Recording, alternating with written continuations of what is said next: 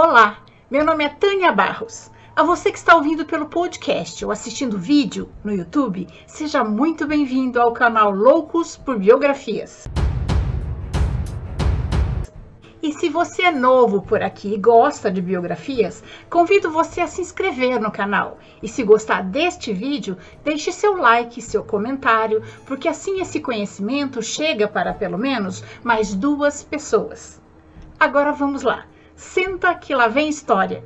Hoje vamos conhecer a biografia de Átila, o mais perverso dos reis Uno. Disse que Átila veio ao mundo para abalar as nações. Era chamado de o flagelo de Deus.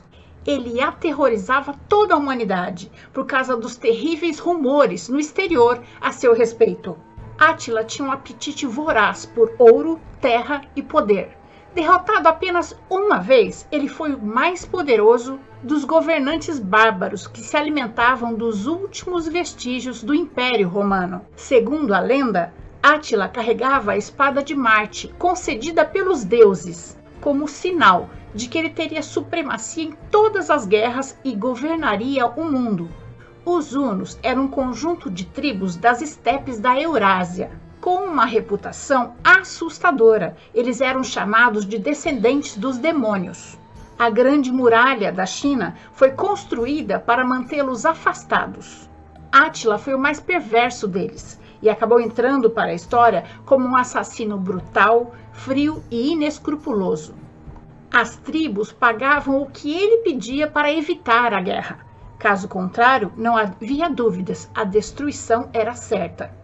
Os hunos aproveitaram o declínio do Império Romano no século IV e V para expandir seus territórios. Até que, em seu auge, sob o comando de Átila, o Império Huno se estendia do rio Danúbio ao Mar Báltico, abrangendo grande faixa da Alemanha, Áustria e dos Balcãs.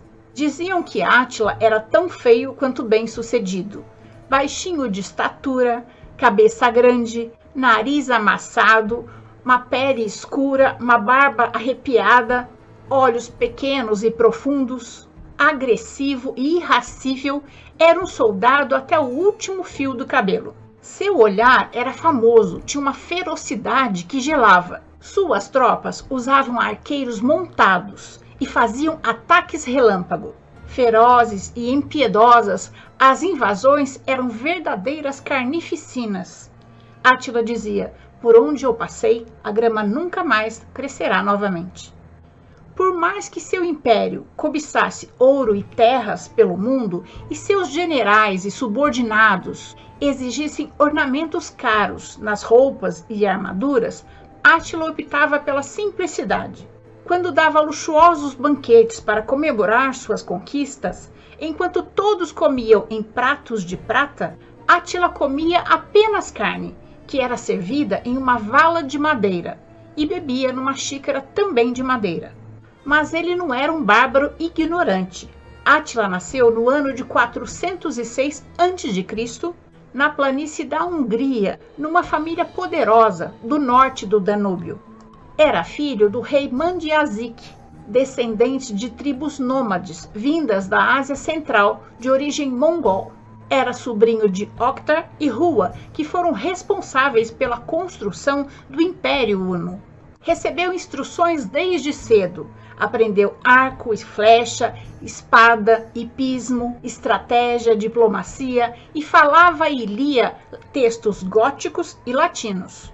De acordo com a tradição una, Átila costumava beber e negociar montado no lombo de um cavalo quando estava em seu acampamento, era entretido por um bobo, um anão ou uma de suas jovens esposas. Em 434 a.C., o tio de Átila faleceu, o rei Rua, e deixou Átila e seu irmão mais velho Bleda no comando de todas as tribos unas.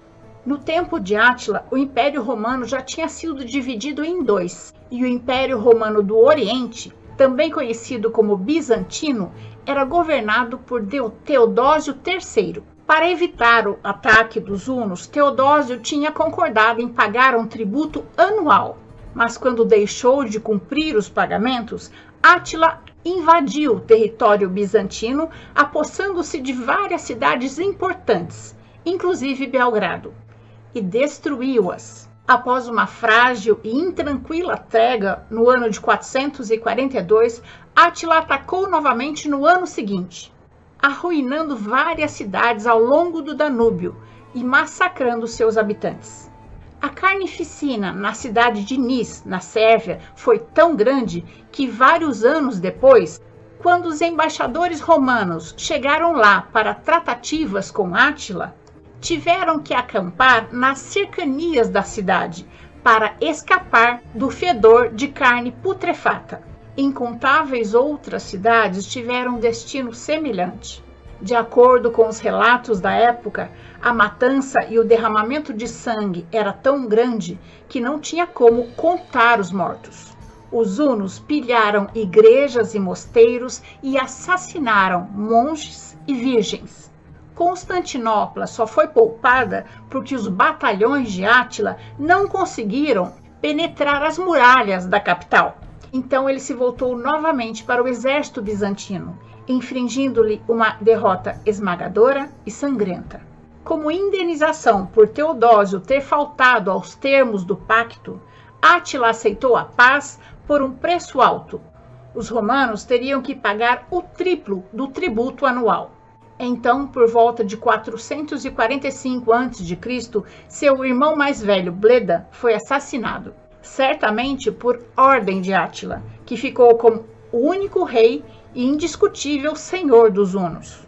Outra investida contra o Império Romano do Oriente seguiu-se em 447, quando os hunos atacaram mais a leste, incendiando igrejas e mosteiros pelo caminho, mediante o emprego de arietes e torres de assalto rodantes para romper as muralhas e adentrar as cidades que eles novamente arrasaram, matando cruelmente seus habitantes. A única derrota de Átila aconteceu quando ele invadiu a Gália em 451 a.C. Sua intenção inicial era atacar o reino visigodo de Toulouse, em vez de desafiar abertamente os interesses romanos na área.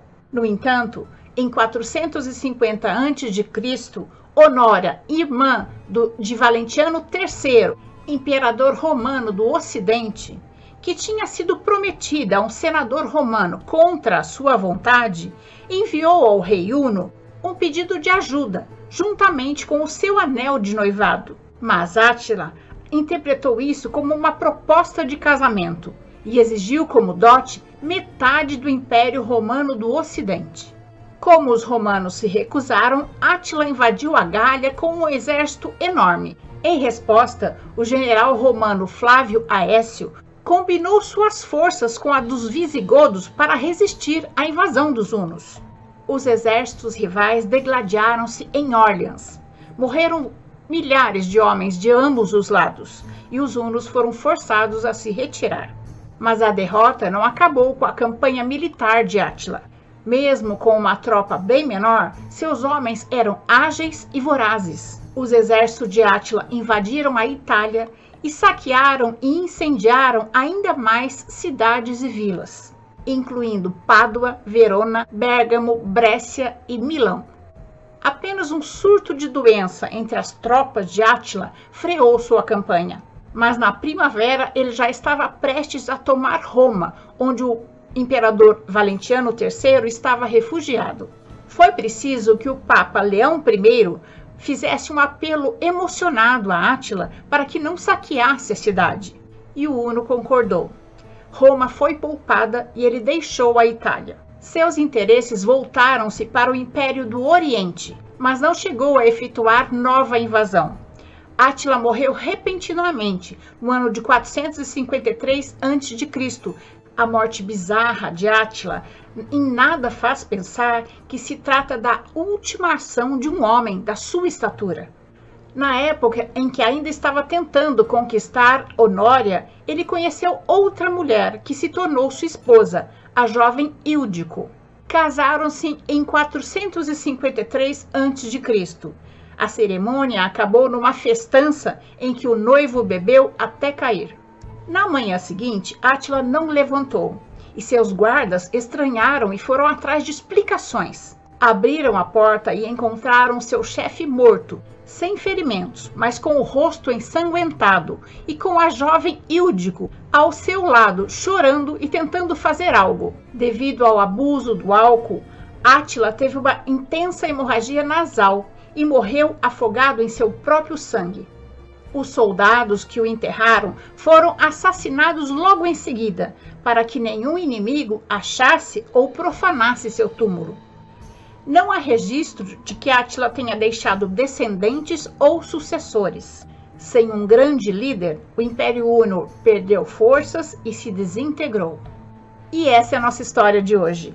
Antes de terminarmos, eu quero agradecer as apoiadoras do canal no Catarse, Priscila Figueiredo e Juliana da Hipermed. Muito obrigada pela contribuição. E se você também quiser apoiar o canal, é só acessar o link do Catarse logo embaixo na descrição da biografia. As contribuições podem ser feitas a partir de R$ reais mensais. Eu espero ter contribuído para que seu dia seja bom.